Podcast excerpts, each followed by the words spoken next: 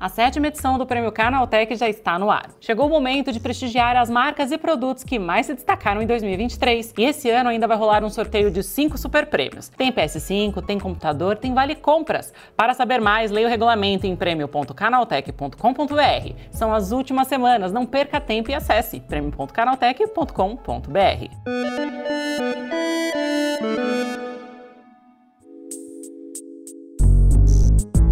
Olá, eu sou Gustavo Minari e está começando agora o podcast Canaltech. A geração Z é três vezes mais propensa a cair em golpes digitais, aponta o relatório da Social Catfish. A pesquisa revela que a geração que nasceu conectada à internet, ou seja, jovens de 14 a 20 anos, soma 16% dos usuários mais suscetíveis a esse tipo de fraude. Para falar mais sobre esse estudo, eu recebo hoje aqui no podcast Canaltech o Longinos Timochenko, que é especialista em cibersegurança. Então vem comigo que o podcast Canaltech de hoje está começando agora. Olá, seja bem-vindo e bem-vinda ao podcast que atualiza você sobre tudo que está rolando no incrível mundo da tecnologia. Jovens que fazem parte da chamada geração Z correm mais riscos de serem enganados por golpistas online. Ao contrário do senso comum, os baby boomers, ou seja, pessoas entre 61 e 75 anos, somam apenas 5% dos usuários expostos a fraudes virtuais. É sobre esse assunto que eu converso agora com Longinos Timochenko, que é especialista em cibersegurança. Por que a geração Z é a mais propensa a cair em golpes online? Gustavo, é, no meu entendimento, a geração Z é mais propícia por ser nativa da, da, era digital, tá? Está constantemente online, né? Sendo mais ativo nas redes sociais e aplicativos, né? E a falta de experiência combinada com a confiança excessiva na tecnologia pode torná-los mais propensos a cair em golpes digitais, especialmente se, se, estiverem completamente familiarizados com as práticas de segurança online. Além disso, é, Gustavo, a busca por interações rápidas, imediatas né, nas redes sociais, eu digo que o jovem é ansioso, né, pode levá-los a clicar em links ou compartilhar informações pessoais sem a devida preocupação. Como você disse, essa questão do excesso de segurança, né, Longinos? Você acha que porque esses jovens eles se acham assim muito presentes dentro da própria rede social, isso acaba facilitando para que os golpes aconteçam com essa faixa etária? Sim, exatamente. É a autoconfiança e também a, a questão de ter um conhecimento muito superficial é, mais abrangente, onde eles acabam se, é, se enganando, né, ter a falsa sensação de que sabem o que estão fazendo. Longinos, é, isso vai contra o senso comum de que pessoas mais velhas são as maiores vítimas desses golpes online, né? Sim. Exatamente. As pessoas mais velhas também. Aí a questão de realmente é, é a educação digital, né? É um outro tema que nós vamos falar daqui a pouquinho, mas é onde a gente deve começar a trabalhar e difundir muito mais nas famílias. Longinos, com relação aos golpes, né? Quais são as práticas mais comuns? As práticas mais comuns, a, a, os jovens frequentemente ignoram os sinais de alerta nas redes sociais, né? Como solicitações de amizades de perfis conhecidos, mensagens suspeitas, ou pedidos para compartilhar informações pessoais. Também podem desconsiderar configurações né, de privacidade e verificação de autenticidade de conteúdo, aumentando o risco de eh, exposição das ameaças online, como phishing, cyberbullying, etc. Os jogos eles ignoram quando se fala em configuração, quando se falam vocês deram uma olhada pelo menos no manual do sistema, ninguém é, não procuram buscar primeiro as prevenções para depois utilizar o recurso. Cyberbullying, né? Você falou, né? Você citou essa, essa questão aí. Isso também é um problema para essa geração, não é, Longinos? Sem dúvida, cada vez mais. Eu diria que é um, um ponto de atenção para as famílias, né? A questão do cyberbullying, porque hoje é muito frequente e está cada vez se tornando mais eficiente. Você falou da questão também da educação digital, né? Isso ainda faz falta? Sem dúvida, eu, deveria, eu diria, Gustavo, que é a nossa base, não só para os jovens, como para todos, né? Nós vivemos numa era digital, é, a nossa vida praticamente é quase que 100% digital. Então, assim, é impossível nós navegarmos numa rede como se fosse uma rodovia. Eu gosto de dar esse exemplo, né? Uma rodovia sem a lei de trânsito, né? Então, assim, é, nós temos que andar por essa rodovia digital de uma forma educada e ciente do que cada um está fazendo e não terceirizar a responsabilidade. É, é, isso que realmente acaba acontecendo, né, Longinos? É, você tem essa questão da terceirização da responsabilidade, né? A própria família acaba se isentando desse tipo de problema que está tão presente hoje em dia, né? Sim, dentro de casa. Eu digo que o bandido hoje é digital. Uhum. Né? Meu filho, ele é super caseiro, ele não sai do quarto, acho que estava seguro. Muito pelo contrário, a modalidade do crime também mudou. Por que, o, o, bandido vai se arriscar fisicamente, sendo que ele pode fazer isso em maior proporção de alta escala de uma forma digital? E Longinos, né, diante de toda essa avalanche de golpes online que a gente tem visto atualmente, é, no que, que esses jovens devem prestar mais atenção, pelo menos para tentar diminuir esses ataques? Primeiro se inteirar um pouco mais nos uh, locais que eles vão navegar, se atentar dos aplicativos que eles baixam em seus dispositivos, né? eles entram em qualquer lugar e vai baixando, ter as prevenções mínimas antes de configurar, que é assim, você compra um celular, dá um celular para o seu filho, a primeira preocupação que ele tem é de tirar da caixa, ligar e colocar na internet e baixar o aplicativo, né? Então assim, não, vamos primeiro antes pensar na segurança do dispositivo físico, depois, as configurações essenciais, um bom antivírus para o seu dispositivo. A questão da segurança família, é possível você configurar o dispositivo até determinados, determinados é, locais que seu filho pode estar navegando, horários específicos, para depois se liberar o equipamento. E Longinos, né? Hoje em dia a gente tem muitos pais que eles não têm acesso ao celular dos filhos mesmo esses filhos sendo menores de idade, né? Você acha que isso também é um problema, né? O pai ele tem essa responsabilidade de checar, de ver o que o filho está fazendo, para que esses golpes não se disseminem, principalmente nessa faixa etária? Sem dúvida, Gustavo. Os pais, eu passei por isso, tá? O dia que eu tentei ter acesso ao equipamento da minha filha, ela com 14 anos, ela disse: pai, meu celular é questão de privacidade, você está invadindo minha privacidade. Só que antes da privacidade dela, a responsabilidade pela segurança delas é dos pais. Uhum. É igual um automóvel. Você não disponibiliza o seu automóvel para o seu filho de 12 anos.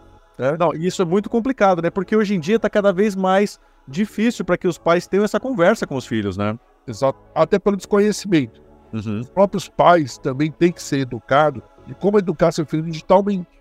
Tá? Não, e você disse dessa questão até da, da, do perigo online, né, Longinos? Porque é, isso tá, tá dentro de casa, né? né? Às vezes o, pai fica pensando, ah, o meu filho, ele não vai até a esquina sozinho, ele não vai para a escola sem estar tá acompanhado, mas o problema está no computador, no celular dele, né? É, Gustavo, hoje existe até assim, pesquisas, estudos, indicadores que podem provar isso.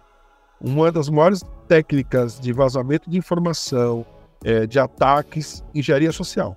Uhum. Tá? Que o hacker hoje comete, o bandido o digital, né? Ele comete por engenharia social, se passar por alguém que ele não é. Então, e nossos filhos são os primeiros, é, estão muito vulneráveis, as pessoas idosas muito vulneráveis a esse tipo de ataque. E a gente tem um problema recente também da inteligência artificial, né, Longinos? Sem dúvida, automatizou o crime também, né? Automatiza a segurança, tanto para o lado bem como para o ruim, né? Para o lado mal da, da, da força, né? Então a inteligência artificial ela automatiza, ela gerencia, ela, ela avisa o bandido de conseguiu quebrar a, a vulnerabilidade, né? E então, assim, isso aumentou a escala e a abrangência dos, tipo, dos ataques né, a nível global. Longinos, a gente está falando aqui, né, que é o foco da pesquisa na questão da geração Z, né? Mas você acha que todo mundo hoje em dia deve prestar atenção, deve tomar cuidado com o que coloca na internet e também com o que acessa? Sem dúvida. Gustavo, o que você deposita hoje na internet ou disponibiliza na internet, nós somos responsáveis. Nós somos o proprietário da informação, né? Então, assim, ah, não, a plataforma que ela é, que é responsável, ela é corresponsável. Mas quem depositou lá fomos nós. Então, nós devemos gerenciar o que você disponibiliza ou compartilha da sua informação. E o não sabia, hoje não cabe mais essa resposta, porque a informação está em todos os lugares. Hoje o Google responde e agora tem inteligência artificial que responde. Tem o, Google, o YouTube que explica passo a passo como você deve proceder antes de compartilhar uma informação ou antes de navegar naquele ambiente. Ou seja, só cai no golpe quem facilita, né, Longino? Exatamente. Ah, exatamente. Eu diria que a gente tem que, até desculpa uh, os ouvintes, né? Mas nós temos que espantar a preguiça, né? Porque a gente cada vez mais, isso é do ser humano, tá? Ele busca comodidade né? Comodidade, quanto mais comodidade nós temos aplicando para nossas vidas, diminui a segurança. Quanto mais segurança, fica chato, né? Porque a senha para tudo. Nós temos que buscar o equilíbrio, ter comodidade com segurança. Longinos, é isso. Muito obrigado por tuas informações e um ótimo dia para você, hein? Realmente um abraço, de bom, obrigado pela oportunidade. Um abraço a todos, segurança. A nossa vida é um novo estilo de vida, segurança digital. É isso aí, valeu, Longinos, obrigado. Tá aí, esse foi o Longinos Timochenko explicando por que a geração Z é mais propensa a cair em golpes online. Agora se liga no que rolou de mais importante nesse universo da tecnologia no quadro Aconteceu Também.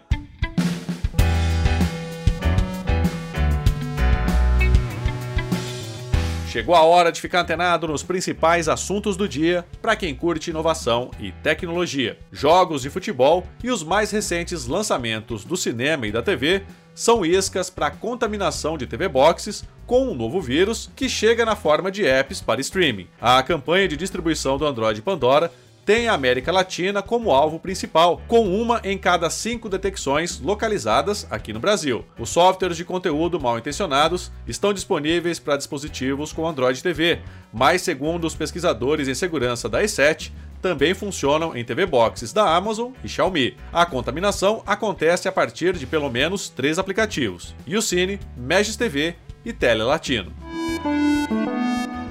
O Instagram começou a testar uma nova área privada que permite criar uma espécie de perfil secundário na conta principal da rede. Seria possível ter um feed alternativo de publicações e escolher quem pode ver os conteúdos e até mudar a foto da conta. A novidade, que estava em desenvolvimento desde o ano passado, recebeu o nome de Flipside e foi liberada a um grupo seleto de usuários. Tudo que envolve a conta secundária é sinalizado com o ícone de uma chave, acessado ao abrir o perfil principal e deslizar a tela para baixo. No momento de criar uma publicação, o app dá a opção de escolher a audiência que pode vê-la, todos os seguidores ou apenas o grupo do Flipside.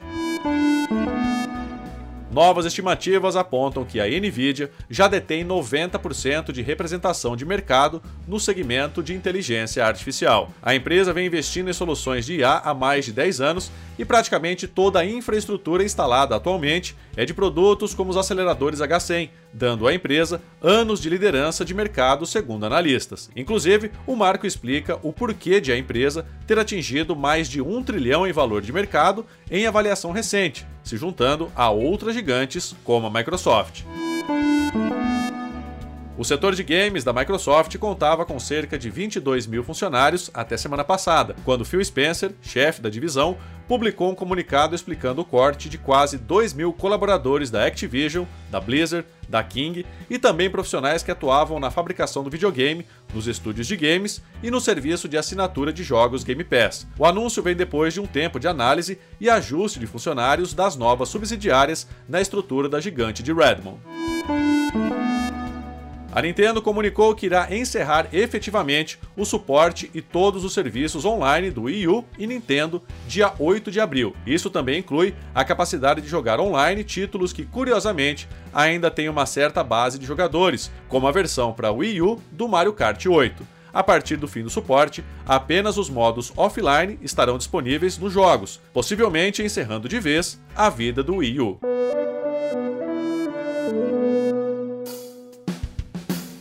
aí, com essas notícias, o nosso podcast Canaltech de hoje vai chegando ao fim. Lembre-se de seguir a gente e deixar uma avaliação no seu aplicativo de podcast preferido. É sempre bom lembrar que os dias de publicação do programa são de terça a sábado com o um episódio novo às 7 da manhã para acompanhar o seu café. Lembrando que aos domingos tem também o Vale Play, o podcast de entretenimento do Canaltech. Esse episódio foi roteirizado e apresentado por mim, Gustavo Minari, e a edição foi da Natália Improta. O programa também contou com reportagens de André Lorente Magalhães, Felipe Demartini, Daniel Trefilho e Cláudio Yuji. A revisão de áudio é do Wallace Moté, com trilha sonora de Guilherme Zomer, e a capa desse programa foi feita pelo Eric Teixeira. Agora nosso podcast vai ficando por aqui. A gente volta amanhã com mais notícias do universo da tecnologia para você começar bem o seu dia. Até lá, tchau, tchau.